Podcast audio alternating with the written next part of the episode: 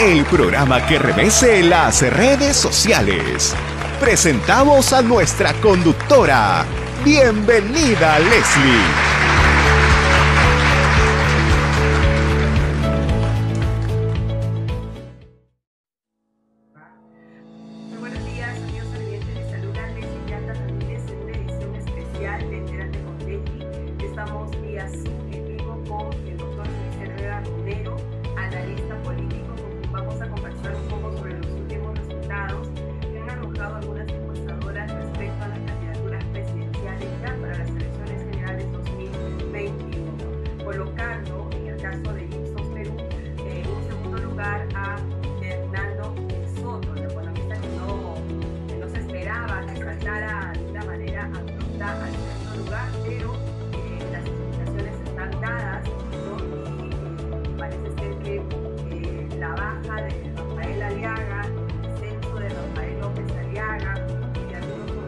Gracias.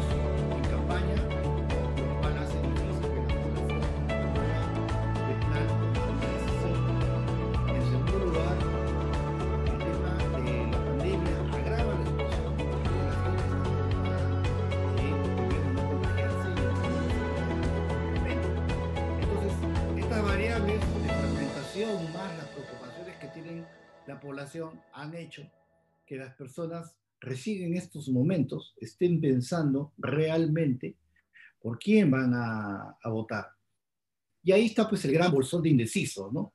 Hace, en el mes de diciembre, cuando hacíamos proyección de esta, eh, del día 11 de abril, ya se vislumbraba que quien pase la segunda vuelta iba a pasar con algo más de 14% lo cual hablaba de la fragmentación en el Congreso y lo cual hablaba del riesgo de debilidad que puede tener el próximo gobernante. Ya lo otro que hemos tenido en el tiempo han sido las campañas, o sea, han habido campañas, unas con una mayor inversión que otras, ¿no? Ha habido campañas donde han estado sujetas, eh, como, como cualquier ciudadano, al tema de si estás vacunado o no estás vacunado y qué riesgo que te contagie. Entonces, si nosotros nos ponemos a ver eh, el tema, a comienzos de marzo ya las tendencias eran bastante claras, porque para comienzos de marzo, vamos a decir, los que habían hecho una campaña muy fuerte, muy agresiva a partir de noviembre, diciembre, enero, ya habían dicho todo lo que tenían que decir. Entonces, si a ese momento ninguna de esas este, candidaturas habían logrado tener 15%, 18%, eh, quería decir pues que no estaba, como diría, no habían pegado de manera este, absoluta. Sí habían generado un voto interesante, un voto duro, un voto, un voto militante, que este, fluctúa siempre pues entre 8 y 10%, ¿no? Como es el caso, en este caso como una propuesta nueva, la del señor López Aliaga, y como un caso este, ya de voto duro de, histórico, el del Fujimorismo, ¿no? o también el de la señora Verónica Mendoza. Entonces, esas son las variables que hay que considerar inicialmente. Bueno, esta, e, e, este sondeo, o sea, este simulacro o cualquiera sea la metodología de las encuestadoras, bueno, ha dado como resultado sí, esto, sí, cambios sorpresivos, ¿no? Y eso tiene mucho que ver también con el tema del debate electoral, de las tres jornadas que se han debatido, donde en la primera salió por ganador Bengolea, la segunda Hernando de Soto y la tercera Castillo, según ¿no? Las, los sondeos rápidos de, los, de algunos medios de comunicación pero en realidad em, yo le quiero hacer una pregunta, o sea, e, esa es una tendencia que, que, está ahí, o sea, que va a marcar de repente eh, en esta semana rápida esto que muchos ciudadanos y ciudadanas que todavía no están eh, decididos puedan ya ir por alguna opción. Es, en alguna entrevista que le realizaron al, al presidente de Ipsos Perú en otros medios de comunicación. Por ejemplo, él decía que podría haber cambios abruptos, como ha habido justamente el tema del posicionamiento de Hernando de Soto, ¿no? Y que esto podía deberse a, eh, digamos, al descenso de algunos puntos de López Aliaga, ¿no? Y al aumento de otros. Entonces, eh, ahorita todos tienen un, un, resultado bastante apretado, o sea, todos están ahí con mínimos puntos de diferencia. Eh, ¿Cómo podría ser un escenario o qué escenario nos encontraríamos el 11 de abril, esto, doctor Luis Herrera Romero? Mire, hablando de escenarios, en diciembre se trabajaban tres escenarios posibles. El peor escenario es un escenario electoral donde estemos cerca al 40% de, de ausentismo. Ese era el peor escenario. Eh, impactado eh, o influenciado por el tema del agravamiento del tema del COVID y que la gente, este, por temor a esto, no saliera y también por el tema del desinterés político. El escenario o el mejor escenario eh, era que se cumplieran los parámetros históricos de las tres últimas elecciones presidenciales y estamos hablando de un 25 a un 27% de ausentismo. Y esto es bien importante porque, como usted y el público en general segura, eh, me va a entender, a mayor este, voto este, blanco viciado o, o, inasistencia, el pequeñito voto que, que, que, quede, que se realice, eh, hace pues que la fragmentación se incremente, pues porque los que tienen este, muy poco voto, a la hora que se hace el voto válido, ¿no? Este, se incrementan de manera notable y terminan ingresando al Congreso, como se está proyectando hoy en día, de entre 9 y 10 bancadas. Entonces, lo que se calculó en diciembre está cumpliéndose. Ahora, por el lado de, eh, de las tendencias de qué candidato sube y qué candidato baja, por ejemplo, en el caso de la izquierda se está, eh, está ocurriendo lo mismo que pasó el año 2016. Vamos a decir, los partidos de izquierda siguen manteniendo su nivel de fraccionamiento, y la señora Verónica Mendoza hoy día sufre en lo que en 2016 fue para ella Goyo Santos, hoy día es Pedro Castillo, ¿no? Le agarra y le quita votos. Entonces... Eso es lo que también esto se, se, comentó en uno de los análisis, que Pedro Castillo le estaba quitando los votos a Mendoza, ¿no? Claro, y también tiene la señora Mendoza en, su contra que tiene otro eh, discurso similar al de ella, pero que no tiene la etiqueta de, de izquierda que la del señor Lescano pero que son discursos bastante similares. ¿no? Entonces ahí obviamente hay una fragmentación de ese voto que a quien más este, afecta en su posibilidad de pasar a la segunda vuelta es a la señora Mendoza. Por el lado, vamos a decir, del centro y, del, centro hacia la derecha, eh, a ver, eh, hay candidatos que, que venían con una, mm, vamos a decir, una viada, una sostenibilidad importante, relacionada a el actor político principal de hace un año, que era el presidente Vizcarra, ¿no? Entonces, la vacancia del presidente Vizcarra hace cambiar el, el, el, escenario político porque hay candidatos que pierden peso, que pierden respaldo, y, y eso cruzado con el hecho de que ya comienzan a aparecer o son obligados a aparecer más en un contexto nacional como líderes en la necesidad de presentar y plantear propuestas, ¿no? Al no poder articularlas, van cayendo, que es el caso del señor Forsyth. Y también el caso del señor Guzmán, además sumado al hecho de que su partido asume el rol de, de, gobierno, ¿no? Entonces, quieras o no, la, y los aspectos negativos del gobierno del señor Sagasti, que además es parte de la plancha del señor... Este, Pactan en el partido. Le tiene pues que afectar, ¿no? Entonces, esas variables este, definitivamente impactan acá. Ahora, en el caso de lo que, vamos a decir, eh, de la derecha eh, de mercado, ¿no? Eh, la figura del, del, del candidato Hernando Soto, desde que se supo que iba a ser candidato, era una figura presente. Lo que no estaba presente era el señor de Soto en la campaña, ¿no? El señor de Soto la campaña recién ha comenzado a aparecer a partir de los primeros días de marzo, ¿no? Entonces, las, por eso digo, nosotros que tratamos de medir semanalmente el comportamiento del, del, de la intención de voto, lo que vamos viendo es la construcción de la tendencia. ¿no? Es, eh, siempre existe un dicho en política, eh, sobre todo en análisis, es que eh, no es que si la, la, elección hubiera sido una semana después, yo hubiera llegado porque hubiera alcanzado los votos. No es así. No es así. No, porque es, una construcción, ¿no? Es una, construcción de hechos, de seguimientos, de muchas variables, eh, eh, y que es como un oleaje, ¿no? Que va esto, que va saltando muchas coyunturas. Permítame un segundo que voy a dejar un cable porque necesito enchufar la computadora. El ser de Soto eh, es una figura presente. Su ausencia en la campaña en los meses de diciembre, enero y febrero, o su poca presencia, eh, facilitó a otros candidatos también comenzar a aparecer, además sumado a agresivas campañas este, en redes, ¿no? Y esto eh, unido a lo que seguramente los, este, los asesores de estrategia le tienen que haber dicho a sus candidatos, oye, hay que hablar fuerte, hay que ser este, incisivo, ¿no? Entonces, eso ha generado pues discursos este, muy encendidos que de hecho han este, capturado el interés eh, y van generando pues la composición de la López Aliaga, López Aliaga, eh, si bien es cierto, ha sido una, eh, digamos, una candidatura creciente. López Aliaga ha sido una candidatura que ha estado presente, eh, que ha ido creciendo, que ha, eh, digamos, eh, ha tenido expectativas.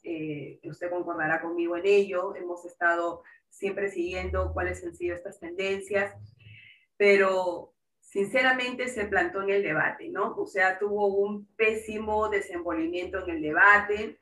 Sus contendores también se lo expresaron públicamente. El señor fue a leer su propuesta, cosa que en realidad en un debate eso no se acostumbra a hacer, ¿no? En un debate uno va, propone y, expone e intercambian ideas eh, y hay unas reglas de réplica, de duplas, etc.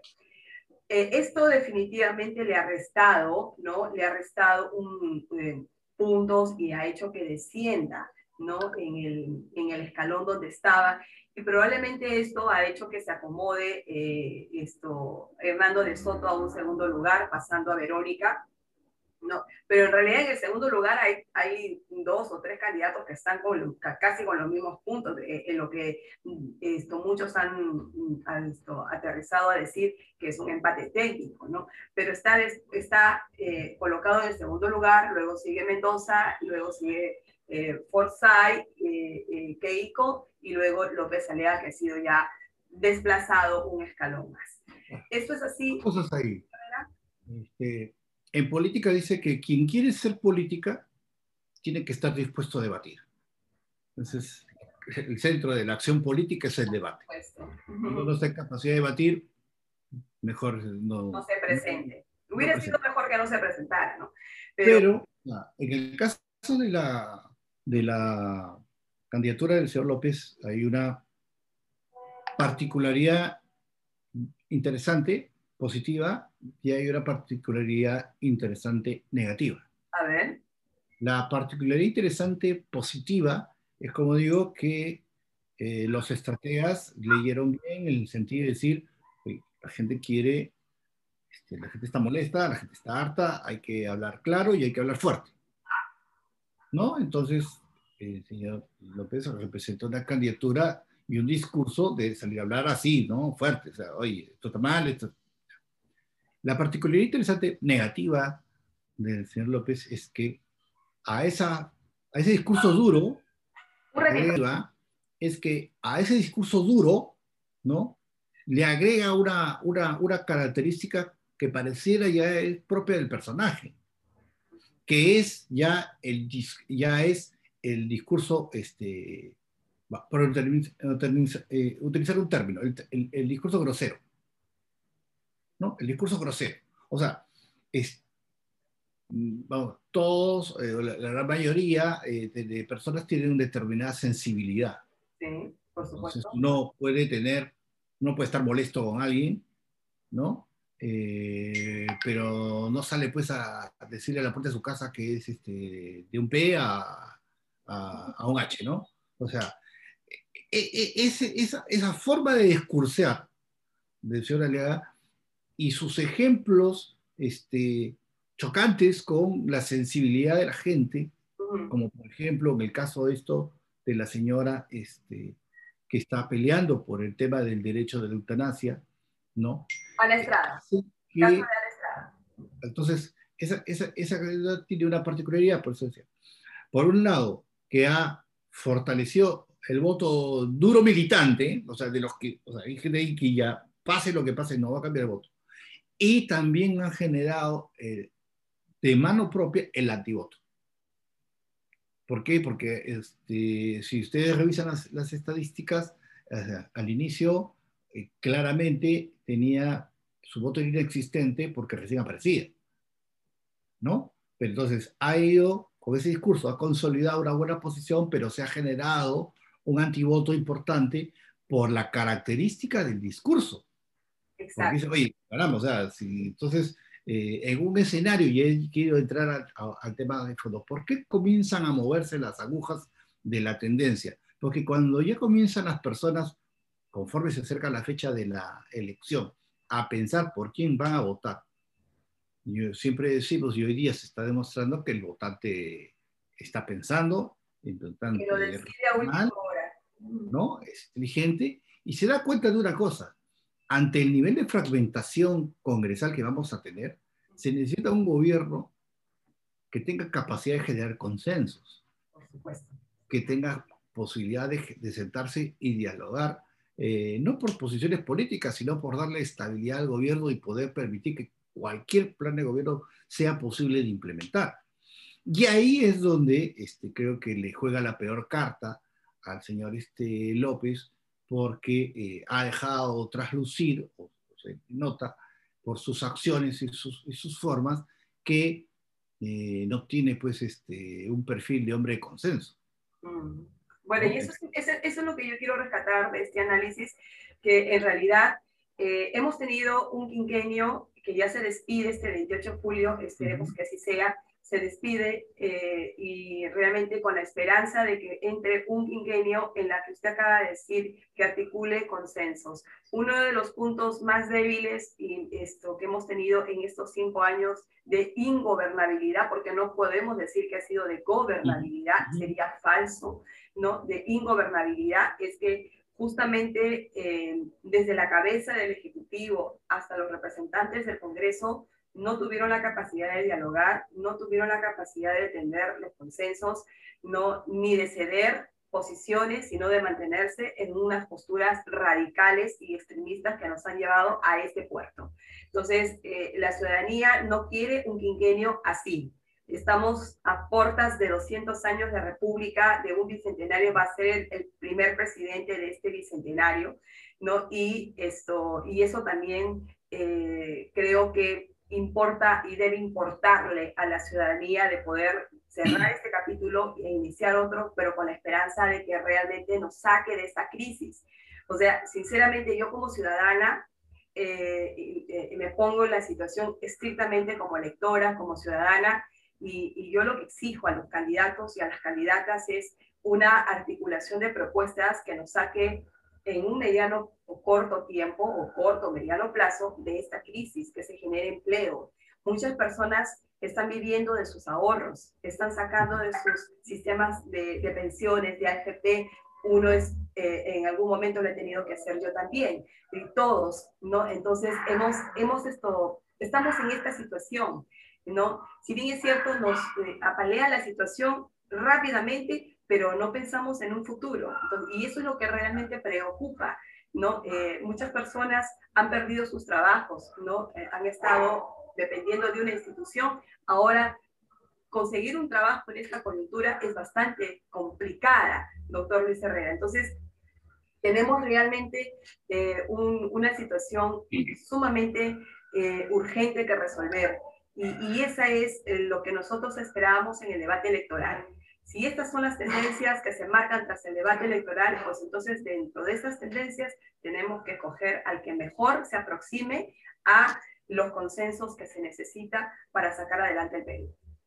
Sí, los consensos y la visión. O sea, mire, hace ya un par de años que venimos eh, escribiendo y en el tema de la pandemia lo, lo, agrava y, y, y, hace que se calcule de manera más este, grave lo siguiente, ¿no? Como bien indica, desde hace aproximadamente 10 años, el Perú viene con indicadores económicos en descenso. Si nosotros hacemos un poco de memoria, en diciembre de 2019, meses antes de la pandemia, tuvimos los peores indicadores de gestión a nivel de lo que era ejecución presupuestal pública. Entonces, no es que la pandemia vino y, malogró un país que estaba en, en, muy buenas condiciones, eso es mentira. Nosotros ya veníamos mal.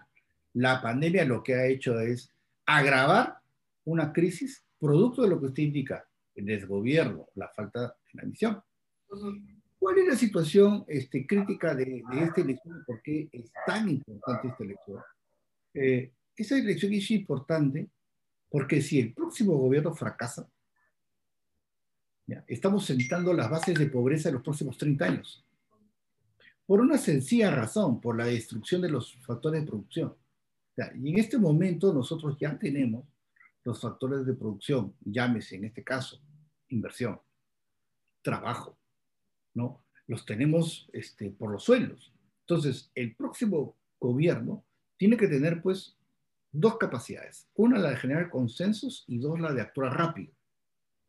Por eso que en los últimos meses llamó tanto a la atención la tosudez del gobierno actual de emergencia, Sagasti, de negarse, por ejemplo, a que los privados traigan vacunas para vacunar a sus trabajadores por un sencillo criterio, que el tema de la lucha contra la pandemia pasa por una situación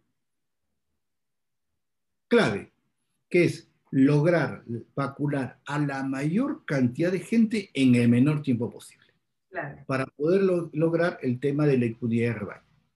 Mientras que nosotros como país no logremos eso, no vamos a tener la tranquilidad suficiente para que los factores de producción, en este caso, inversión, se puedan mover normalmente. Vamos a seguir pensando con los temas de cuarentena, vamos a seguir pensando en esos temas y eso nos termina de afectar. Entonces, esa posición del, gobierno del señor Sagasti no ha sido una posición, este, vamos a decir, eh, de gestión, ha sido una posición pura y dura de ideología. Justamente, Entonces, ya para cerrar el debate, doctor Luis Herrera, mm. justamente en, el, eh, perdón, para cerrar la entrevista, justamente en el debate, eh, los candidatos eh, hablaban de la utilización de recursos. Muchos de ellos vamos a, vamos a hacer esto, vamos a hacer aquello, vamos a construir plantas de oxígeno, vamos a traer más vacunas, ¿no? Mm. etcétera, etcétera. ¿Cómo? ¿No? ¿De dónde? ¿No? y, todo el mundo, y, bueno, y muchas, muchos de ellos de la utilización de los recursos del Estado, sí, y la inversión, ¿no? Entonces, si justamente con la inversión se genera, ¿no? El desarrollo económico en el Perú, pero es, evidentemente una inversión privada que sea controlada, que sea supervisada por el Estado, porque evidentemente no tampoco se le puede dejar toda la liberalidad de una inversión privada para que nos arrastre a un mal eh, mayor. ¿No? Entonces, pero eh, el país necesita de inversión privada, necesita de, de poder esto, eh, actuar estas componentes para poder generar el desarrollo económico.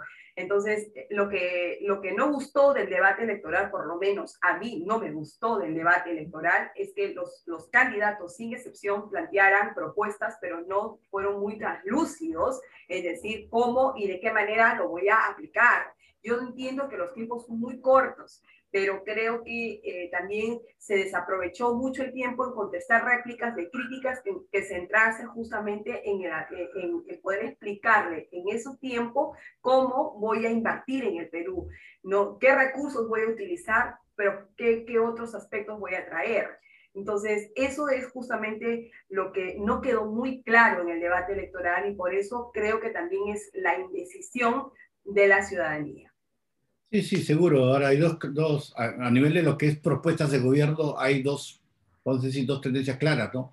Los que están proyectando el plan de gobierno desde el punto de vista de eh, la administración y consumo de los recursos públicos, ¿no? Y de quienes están hablando de un plan de gobierno a partir de lo que es la apertura de mercado y la generación de recursos privados que se unan al recurso público para poder activar la economía. Eso por un lado. El, por el otro lado, del cómo, sí, efectivamente, en el debate, la estructura del debate no permite... Este, claro, ahí, por ejemplo, este, y, volviendo al comentario anterior, ¿no? si vas a hacer poli, si vas a, a, querer postular, tienes que tener pues capacidad de batir, ¿no? Y en ese sentido, el señor Bengolea, pues, es este, el político, vamos a decir, mejor formado, tiene 40 años este, militando en el Partido Popular Cristiano, ha tenido la sombra o la formación de este, el doctor Bedoya, que en paz descanse, y de políticos experimentados. Entonces, lo que de hecho le sobra es manejo de, debate eh, en esas y en otras circunstancias. Probablemente el que más se aproximó a poder explicar. Claro, es que está formado, o sea, es un político, es un político formado, entonces, este, de hecho, que va a poder explotar de mejor manera esos breves espacios, ¿no? Y si para... formado, con experiencia, como usted lo ha dicho, esto se mantiene en el 2%, ¿no? ¿Qué, claro, claro, contradictorio es toda esta situación en la política peruana, sinceramente? Lo que pasa es que eso ya arrastra por las características propias del Partido Popular Cristiano. Las organizaciones políticas son responsables de, de, uno, de elegir a sus candidatos, dos, de ver a quién los proponen también para representantes del Congreso, tres, esta es una clara evidencia, doctor Luis Herrera, que las organizaciones políticas poco o nada han trabajado por el Perú. ¿No? Entonces, eh, por ejemplo, vemos aquí, como usted bien lo ha dicho, usted lo ha dicho, ¿no? Bengolé es un político de trayectoria que tiene toda la formación con experiencia, es abogado, maneja muy bien la oratoria, es el que más se aproximó tal vez, y eso no lo decimos ni usted ni yo solamente, eso lo dice la opinión pública, porque ahí están las cifras, los datos, ahí está los resultados que hicieron, que ganó el primer debate y que eh, se, se, mantuvo y se mantiene aún en expectativa. Pero está en un 2%, tal vez de lo que estaba el 0.1 o 0.2 ha aumentado a un 2%, pero eh, qué curioso, qué contradictorio es todo esto en nuestra política peruana de que políticos que tienen esa experiencia, que han debatido mejor, se mantengan en un nivel totalmente rezagados y no den la, la lucha, como se dice, no entren a esta batalla final, no que hubiera sido de repente más interesante. Así como el doctor Bengolea, hay otros políticos también que se han ido quedando en el tiempo. Pero esto es responsabilidad de todas las organizaciones políticas. Ah, claro, claro. En el caso del PPC, bueno, es una historia de larga data, ¿no? Una historia de, de, de, fragmentaciones en el tiempo. Que no pase la valla electoral. de, participación en el gobierno, por ejemplo, el presidente Kuczynski, con la señora Marisol Pérez. Entonces, malas decisiones en el tiempo, malos liderazgos en el tiempo, este, malas alianzas, le ha pasado pues la factura. O sea, aquí estamos, en el caso del señor Mengolea, eh, refiriéndonos a su experiencia personal. como político personal, este, obviamente le da pues mayores herramientas para manejarse en el debate, donde la mayoría de los este, candidatos que participaron, eh, por, eh, tengan la idea que, que, tengan, este, no hicieron pues mucho coaching para poder participar en el, en el debate, ¿no? Es una El debate, vamos a decir, no ha sido de, de, de tanto impacto, salvo para los que han actuado, salvo para los que les ha ido mal, ¿no? Salvo para los que le dio mal, porque es lo más notorio, ¿no? Por ejemplo, en el caso de señor Forsyth fue por lana y salió trasquilado, ¿no? Porque quiso sí. ser criollo. Eh, aparte cometió un error que yo creo que es insalvable, ¿no? Este, uno nunca debe perder las formas. Por supuesto. Uno nunca debe, uno nunca debe perder el... Y en un debate el ataque no es directo. O sea, la, en un, la elegancia y la caballerosidad, eh, entiendo yo, en política, y así nos formaron a, a nosotros, ¿no? Uno puede atacar y puede discrepar y debe discrepar. Claro. Pero no, pues, este, irse pues a un ataque así... Irrespetuoso. Eh, irrespetuoso, ¿no? Este, no, ¿cómo le voy a decir eso pues a la señora Fosbori? Este, a la señora Mendoza, porque a las dos las atacó. Mendoza, ¿no? O sea, y, y, y felicitaciones por la, obviamente por el manejo y la experiencia que tiene la señora Mendoza y la señora Fosbori. Yo creo que las dos candidatas pusieron en su lugar al señor John Forsyth de la mejor manera y con la experiencia que tiene. Yo creo que las encontró, en fin. Y eso le afecta a él, en el caso del señor este, López, le afecta el hecho eh, de haber leído. En comunicación política se analiza mucho ese tema, el mirar a los ojos, el tener la postura este, acorde al mensaje que tú quieres transmitir, si vas a transmitir un mensaje duro, este, pues ponte duro, ¿no? Que sé consecuente con ese mensaje. Entonces, esas cosas obviamente se reflejan en las encuestas, como digo, volviendo a lo que decíamos al inicio. Eh, hoy día en algunos medios, por ejemplo, son algunos este, periodistas, algunos este, incluso han llegado a decir que simplemente desconozcamos las encuestas. Yo como hombre de, de encuestas eh, debo decir que, claro, en nivel de encuesta quien hace la encuesta tiene que tener, obviamente, el profesionalismo y la ética de saber que está haciendo una buena encuesta. Uh -huh. Yo personalmente siempre digo a mis alumnos, la única encuesta a la que yo le doy 100% de veracidad es a la que hago yo mismo, porque yo tengo plenamente definido mi muestra, sé qué gente he contratado para hacer el trabajo de campo, sé dónde lo he hecho, sé qué limitaciones he tenido, sé cómo lo he cumplido, entonces tengo pleno manejo y puedo hacer. El resto de, de, de, encuestas, con el respeto que obviamente hay que tener con las empresas encuestadoras y con los que eh, realizan este tipo de actividades, este, como digo, tienen ese marco, ¿no? Tienen el marco de profesionalismo y ética que se le exige a quien la realiza. Tomando como punto de partida que eso se da así, ¿no? Que eso se da así, entonces debemos de pensar que las encuestas, por lo menos, están marcando una tendencia. Lo que nosotros venimos de, de, midiendo es hoy día cómo llegan las tendencias. Y lo que usted, y con esto este, seguramente concluimos, esto que se pareciera a un empate, realmente no lo es, porque este empate tiene tendencias que vienen de, de bajada, tiene tendencias que van en subida y tienen tendencias estancadas. ¿no? Entonces, lo que vamos a ver el domingo es el, la, el, final del comportamiento de esas tendencias. Entonces, las tendencias que en este momento están en subida son evidentemente las tendencias que tienen mayor posibilidad de pasar a la segunda vuelta.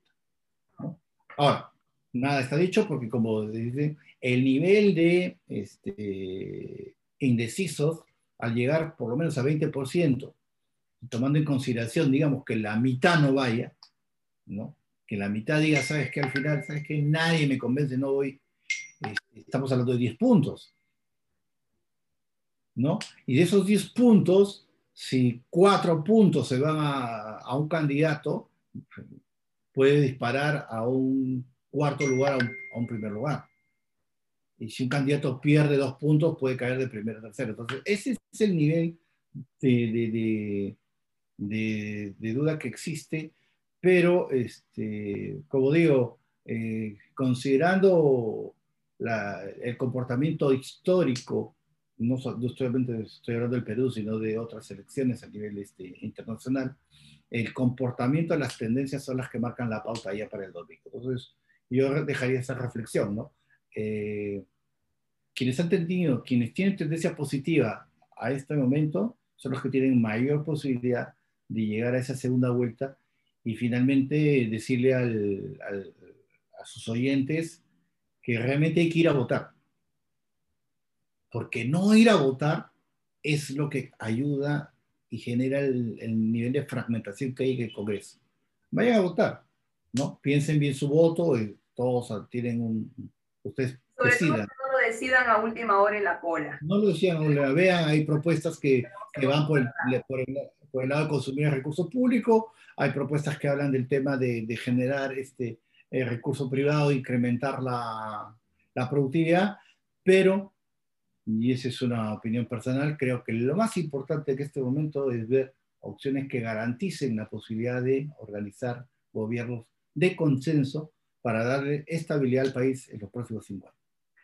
Muchísimas gracias, doctor Luis Herrera Romero, por este espacio que nos ha conseguido. Ha sido un análisis bastante amplio, interesante sobre estos últimos resultados y me queda claro de que estas tendencias están en positivo y negativo, estancadas y que esto no va eh, a dilucidarse el 11 de abril. Quedar solamente a decir a la ciudadanía que sumar a lo que dice el doctor Luis Herrera, que vayan a votar de una manera informada, consciente y háganlo por el Perú por favor, olvidémonos de votar por el mal menor, no, etcétera. Eso ya no existe, ya no debe estar en la psiquis de nosotros. Simplemente ir a votar de manera informada, consciente y con la esperanza de poder salir adelante como país y como sociedad.